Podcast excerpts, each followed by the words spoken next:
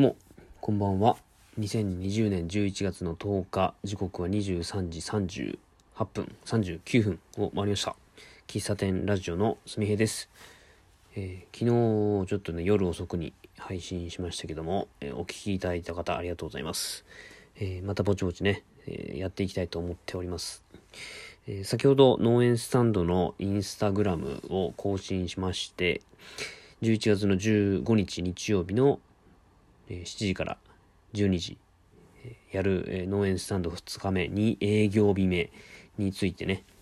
新しい情報というか、えー、と、ま、と、ななんだろうな、あの、料金、お題についての、えー、コメントをちょっと少し書き加えた投稿をしました。今のところ、その、なんだろうな、こう、投げ銭っていう形にはしたくない。投げ銭っていう言い方ではなくて、えー、まあ今、今んとこ暫定として、えー、お気持ち箱だったかな？を、にしました。あの、投げ銭だと、なんだろう、ちょっと僕がこうイメージしている、その金額、えー、価格自由というものと少し意味合いが違ってくるんですよ。で、えー、まあ、お客さんとして来ていただいた方にコーヒー、えー、コーヒーを飲んでもらって、まあその飲んで、飲む前にね、僕はドリップしますけども、まあ、ドリップしながらお話ししたりとか、まああとはこの、お店に置いているチラシとかね、まあ、そういうのを読んでいただいて、で、飲んで、えー、まあその日、どれぐらいその農園スタンドに滞在されるかはちょっとわからないんですけども、少しの時間、えー、僕が提供している農園スタンドという場所、空間を体験してもらって、えー、満足していただいた、満足した分を、えー、そのお気持ち箱に入れていただくという形を今回も取らさせていただこうと思っています。で、えー、こう前回がコーヒーとトーストを提供したんですけども、今回はもうコーヒーのみでやろうと思ってます。えー、ま、まだ2営業日目なので、そのかっちり、えー、このトーストとコーヒーというのを、ま、決めていたわけじゃないんで、何度か試しにいろんなやり方をしながら形を決めていきたいなと思ってますんで、ちょっとトーストを楽しみにされていた方、今回はちょっとね、あのー、用意ないですけども、まあ、何かしらコンビニでね、パンなり買ってきていただいて、一緒に食べていただくのも、まあ、ありなのかなと思っています。えー、まあ、そんな感じかな。で、えー、と、農園スタンドの話がメインになる、まあこれからもね、メインになっていくと思うんですけども、年内、その11月の15日と11月の23日、月曜日、祝日月曜日ですね。で、12月の6日、12月の20日かな？の日曜日だったと思うんですけども、そうですね、12月の6日の日曜と12月の20日の日曜日にやるので、えー、実、実、実際やるのは2020年内にやるのは、その、今回の、もう合わせて4日と。で、えー、と、これは、演手とね、ちょっと今話しているんですけども、年末、僕の仕事納めが20、12月の29なんですね。で、その日、12月の30から年末年始の休暇ということで、えー、と、まあ、そこ、そのあたりで、もしかしたら、もう一回、そこで農園スタンドをやる可能性が、ちょっと高いですね。で、毎年、で、これね、ちょっと、その、うーん、その、僕だけじゃなくて、園主とのちょっと絡みもあるんで、確定ではないんですけども、毎年、この例年ですね、この 2, 2年間、2018、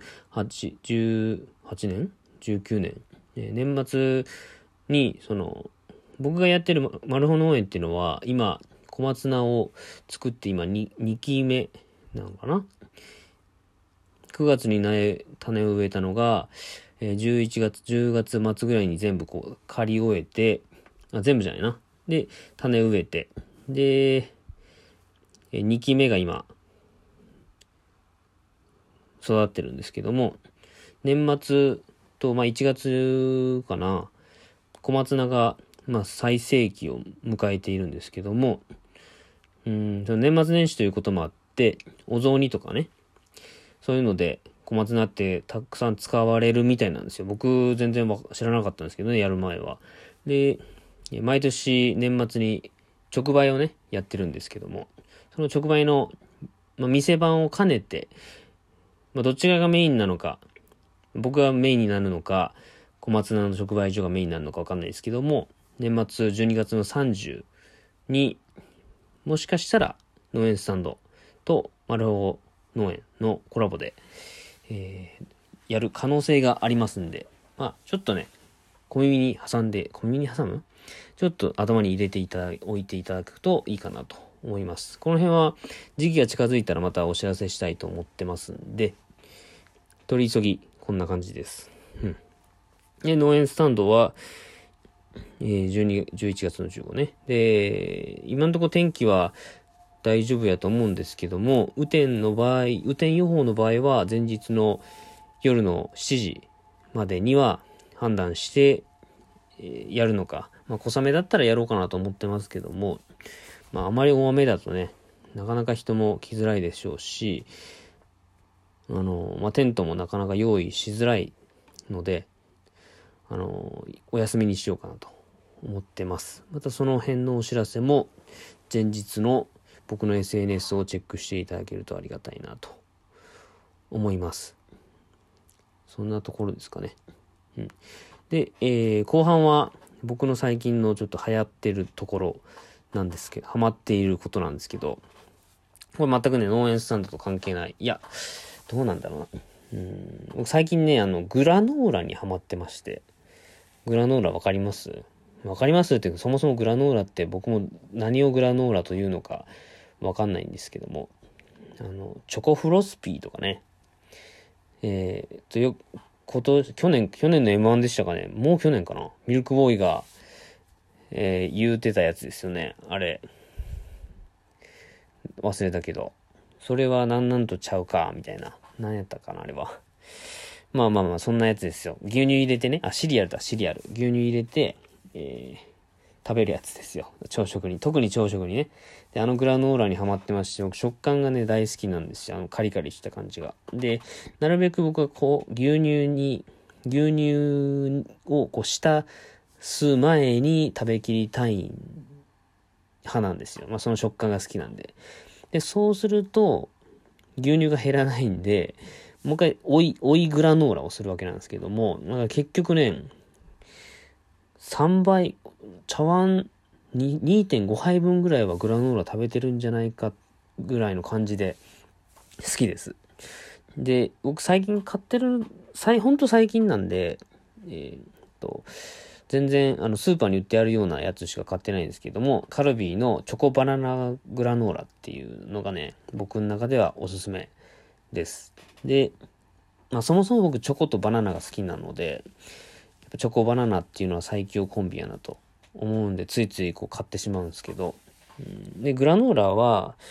水分がないので、なんだろうな、こう、混ぜることができるっていうのも楽しみの一つかなと思っています。だからいろんな種類、その、チョコバナナのグラノーラを入れながら、えー、なんだあれは、玄米ブランだったかな？っていう発酵玄米ブランっていう、えー、発酵小麦っていうのかな？を使った、まあそれ単体だと食べるの結構もぞもぞして、もごもごがして食べにくいんですけど、えー、そういうチョコバナナ系、甘い系と混ぜて食べるのが好き、最近の僕の流行りです。で、えー、農園スタンドと絡みがあるかもって言ったのはですね、えー、なんかまあパッとですよ。パッとこうアイデアとして浮かんだのが、うん、まあ、あの、トーストとコーヒー提供してますけども、うん、紙コップにグラノーラ入れて牛乳注ぐみたいなやり方も、その、まあ、グラノーラオンリーでもいいですけどね。まあ、それでも、こう、農園スタンドのメニューとしては成り立つんじゃないだろうかと。まあ、コーヒーとグラノーラ、あり、ちゃありかな。ただ保健所的にどうなのかなって思ったりして、まあ、アイデアの中でとどまってますけども、それができるとね、より朝食感増すなと思って。で、そうなってくると、グラノーラ、あの、スーパーで買うグラノーラではなくって、まあ、やっぱそのグラノーラ作ってみたいなとか思うし、知り合いの方でグラノーラ作ってる方いれば、その方から購入させてもらって、農園スタンドで出すっていうのもね、なんか面白いんじゃないかなと思ってます。結構栄養素的にすごいこう詰まってるんですよね。多分玄米とか大麦とか、まあ知らないですよ。まあ高単、ん？高、ん？高カロリーー、高摂取しやすいのかな？朝食に向いてるから。まあよくわからないんですけど、まあ僕は最近そういうグラノーラにハマっていて、まあグラノーラっていう言葉を気にかけたのは、あの、知り合いがココア屋さんを、あの、豊橋の方でやってて、その方がチョコバナナのグラノーラをね、ココア風味のブラノ、グラノーラを作ってて、それが僕すごく美味しくって、で、それで、まあ、グラノーラにハマったんですけど、まあ、しょっちゅう、あの、買えるもんじゃないんで、近くで買えるスーパーで買えるものを食べてるんですけども、まあ、もしお、お近くの方、お知り合いの方でグラノーラとか、そういう僕が今話したようなものを作っている方、している方は、ぜひコメントいただけると嬉しいなと思います。じゃあ、今日はこの辺で終わりたいと思います。喫茶店ラジオ、店主のすめでした。おやすみなさい。ではまた明日。